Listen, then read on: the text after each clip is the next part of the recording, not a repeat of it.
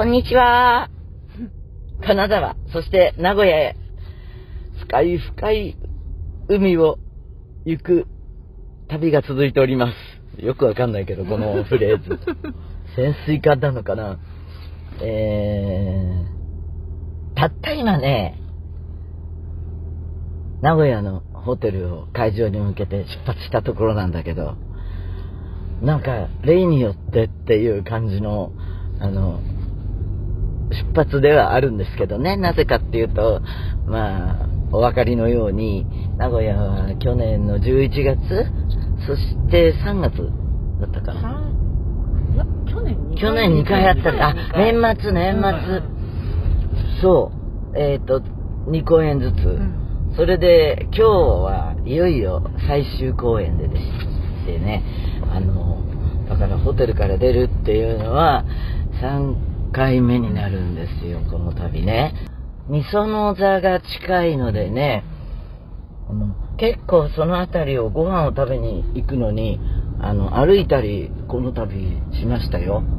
金沢で歩きたくなっちゃって、いっぱい歩いたからその癖がついててね、名古屋でもなるべく歩こうなんて思って、着いた日は、あの、相当な雨だったんだけれど、あの、金沢で、しっとりしたものを、和食中心の日々だったのでね、あの、ちょっとパンチが効いたもの欲しいね、なんて、同時に、うん。あの、マネージャー、そして、あの、ハンズの岩沢さんっていういろいろ、あの、設定、セッティングをしてくれる女性がいて、あの、3人で、かホテルの傘を、すっごい大きいんだよね、ホテルの傘ってね。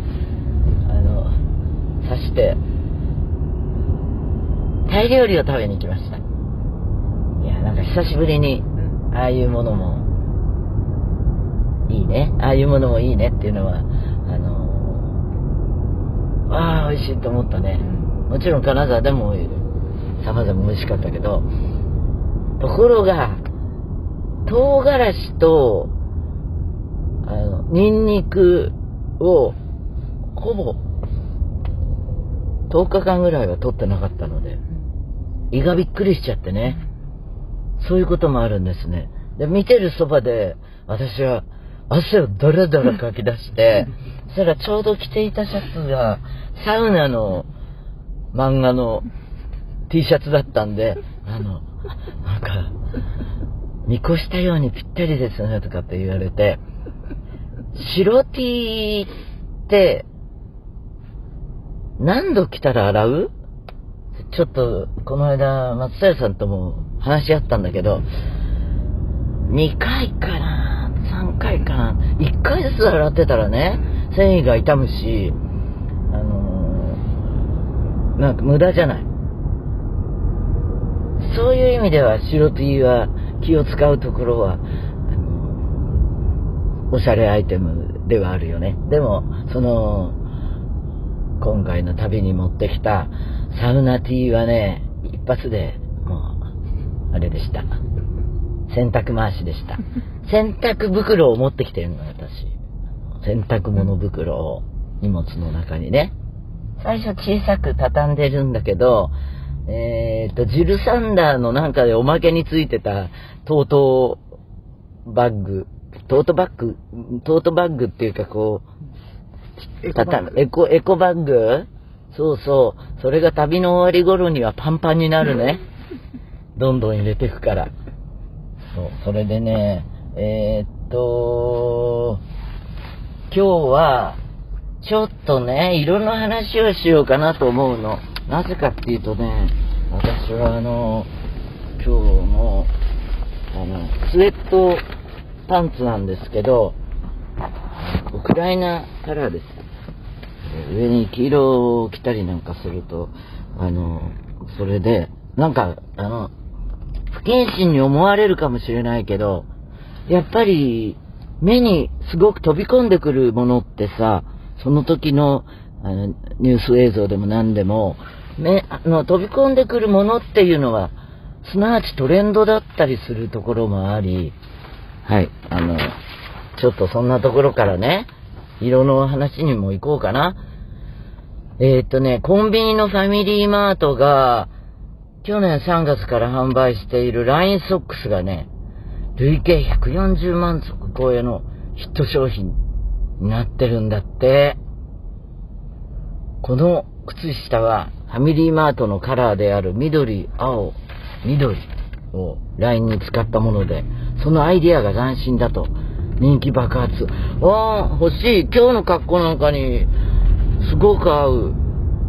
それを機にね、靴下や下着などのコンビニエンスウェアも定着し始めてるっていうことです。また靴下のラインの色も新カラーが登場してるんですけど、私ならどんな色の組み合わせのラインソックスがいいかな。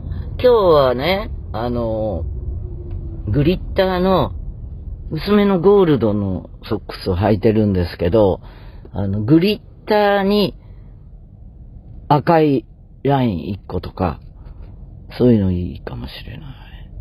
ねえ、えっと、あ、私、荒井由実大全集っていうのの時に、そうか、スケボーを乗っていた、下手そうだな。でも、あの、一時ね、あの、スケートボードに凝ったことがあります。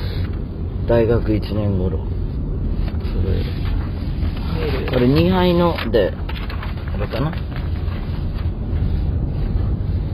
マシャジ。ディアユーミン様、金沢公演を拝見することが叶いました。ユーミンがご結婚前の最後のコンサートに、親父と行った中学2年の頃を思っていました。あの時席は離れていましたが、初めて見るユーミンに満足していたのを覚えています。面白い、この言い方。初めてユーミンに満足していた。生意気じゃん。今回は、午前中にオートバイを止める場所の現場確認をして、小道を登り、隣の神社を通り、全、あ、会館を一周して、今日のライブを思い、一度帰宅。その後ライブ2時間前に会館前に行き、近くのベンチで待機しました。席は最前列の近く。ライブが始まると、周りの舞台セットが目に飛び込んでこないで、状態で、あ、周りのセット、ああ舞台セットが目に飛び込んでこないで状態でした。おう全体を見れない。ユーミンの姿しか見ることがで、できてない。自分の太ももをずっと 掴んでいた。何かを掴まないとその場に立っていられない感覚でした。ユーミンのダンスパフォーマンス。どこで息をしているのか。肩で息してない。ライブ中ずっとユーミンの目が潤んでいる。ライトの反射なので、なの？ユーミンでしか見たことない目の輝きでした。深いぞ。帰り道、日常、日常で感じることのない時間を過ごし、物事には始まりがあれば終わりがあることも感じつつ、頭と胸が落ち着かない状態でした。バイクのハンドルが震えました。今日の夜、クールダウンできるかなとオートバイを家に止めたら、嫁さんがネズミ色の上下スウェットを着て、玄関に迎えに出てくれるのを見たら、我に帰ることができました。